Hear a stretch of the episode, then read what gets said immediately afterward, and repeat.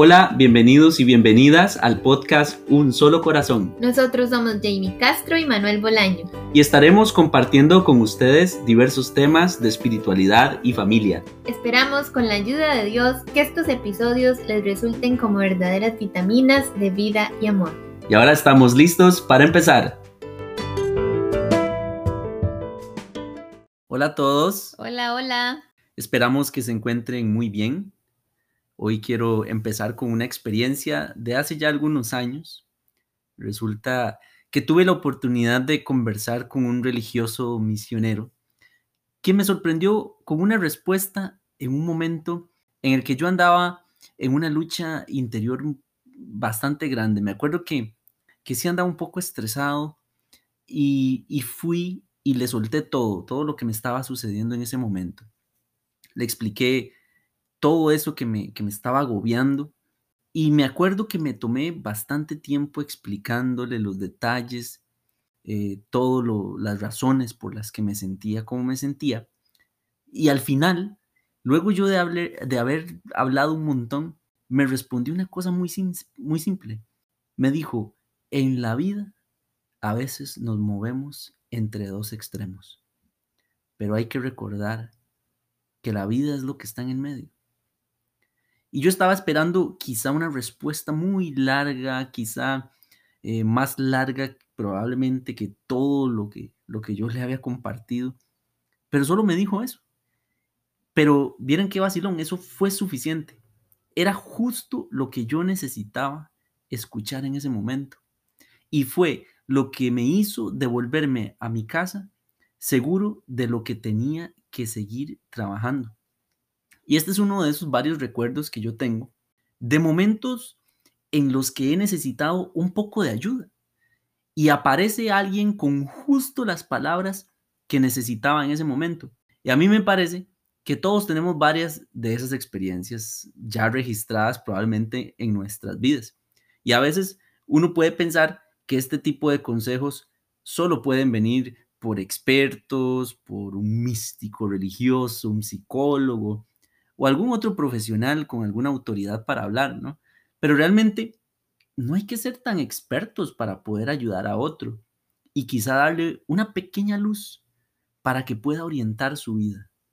Sí, porque en la medida que uno va caminando en la vida, en el mejor de los casos, eh, uno se va dando cuenta de los aciertos y desaciertos.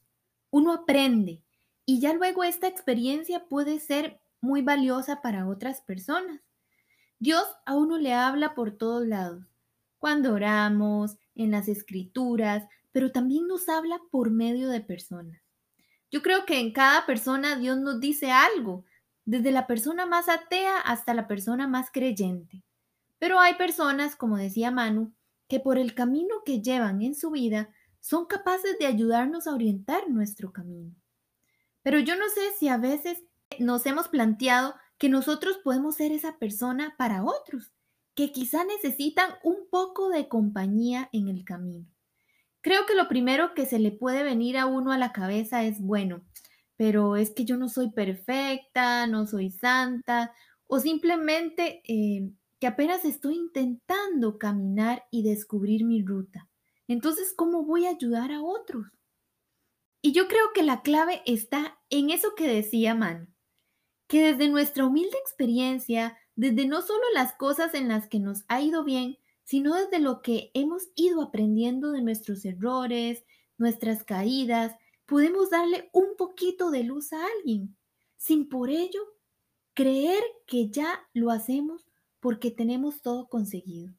Ahora, lo que sí es importante es que recordemos que nadie puede dar lo que no tiene.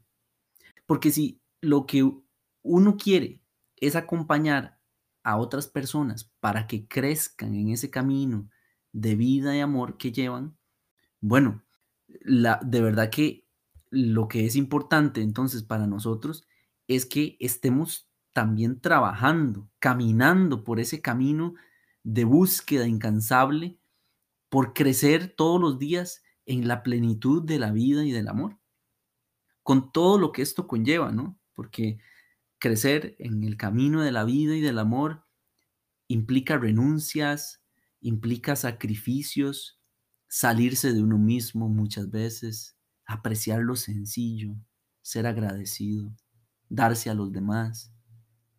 Hace poco estaba, tuve la oportunidad de, hacer un retiro de oración y entendía, o más bien confirmaba, que Dios a mí me invita a ser algo así como un artesano de la vida y del amor. Una persona que trabaja todos los días de su vida para alcanzar la plenitud de la vida y el amor. Pero como todo artesano, quieres ofrecer esa humilde pieza sencilla, quizá de arcilla, a otras personas. Y si alguna persona le llegó a ser de utilidad, entonces el artesano se experimenta muy feliz.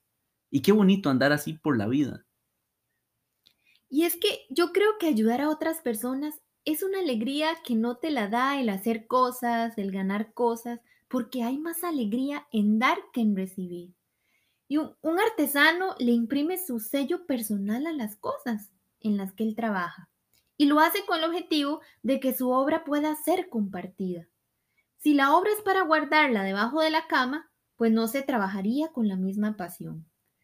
Y por eso es que qué bonito sería que veamos nuestra vida así, como un camino de crecimiento en el amor, y que pueda servir para dar luz a muchas personas que quizá la necesitan. Ahora, yo creo que una de las maneras más efectivas para poder dar luz a las demás personas es primero recibiéndola yo. Y para mí, pues no hay mejor manera para poder ayudar a los demás en su camino de vida y amor que yendo a la fuente de la vida y el amor. Y para eso no hay que ir a buscar muy lejos, lo llevamos por dentro, porque ahí mismito tenemos a Dios. Eso es muy cierto, porque si uno verdaderamente anda lleno de Dios, anda en modo darse a los demás y, y buscar lo mejor para los demás, porque en eso consiste el amor más grande en el que creemos los seguidores de Jesús. Y entonces, cualquier consejo o ejemplo que, que, uno pueda dar va a ser desde ese amor, de esa calidad, y no desde una visión quizá un poco mezquina que normalmente tenemos cuando vivimos muy superficial, así, de manera muy superficial. A mí me gusta, de verdad, contemplar, contemplarnos como seres humanos, como les decía antes, como artesanos. A mí me encanta contemplar a cada persona así, construyendo la obra de su vida. A mí me conmueve mucho mirar a nuestros hijos, que apenas comienzan a, querer darle forma. Y, desde, y lo hacen desde lo que van entendiendo, van apenas construyendo. Pero qué bonito que de verdad uno, independientemente de dónde se encuentre en ese camino, lo vaya haciendo procurando siempre que su vida, que su obra, que la obra de su vida sirva a otros. A mí me ha pasado que quizá un día ando medio desconectado, un poco distraído, entonces ando un poco indiferente. Quizá tengo la oportunidad de darle palabras buenas, palabras positivas a una persona o hacer alguna buena acción por ella. Y quizá, eh, no sé, tal vez palabras de esperanza en un momento de desánimo. Pero resulta que por andar así, lo que recibe de mí es totalmente lo contrario, ¿no? Pero es porque justo me he olvidado de que con mi vida yo puedo construir algo bueno, algo bello, algo que le sirva a los demás, que los deje mejor de cuando me los encontré. Y que si me descuido, puedo más bien hasta echar a perder lo que otros van construyendo. Por eso eh, es muy importante eh, que miremos nuestra vida con responsabilidad, que bebamos de la fuente de la vida y del amor, para que eso sea lo que demos a los demás. Entonces, propongámonos a ser verdaderos artesanos de la vida y del amor, que construyen sus vidas con esa materia prima y que ponemos nuestras humildes obras a disposición de los demás para acompañar a quienes también están construyendo sus obras.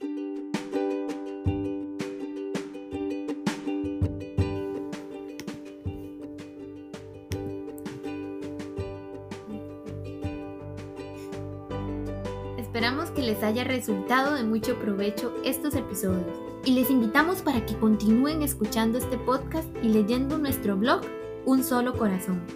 Allí tenemos material que pensamos podría ser de utilidad para sus familias y ya sabe, si te sirve, compártelo. Hasta pronto. Hasta pronto.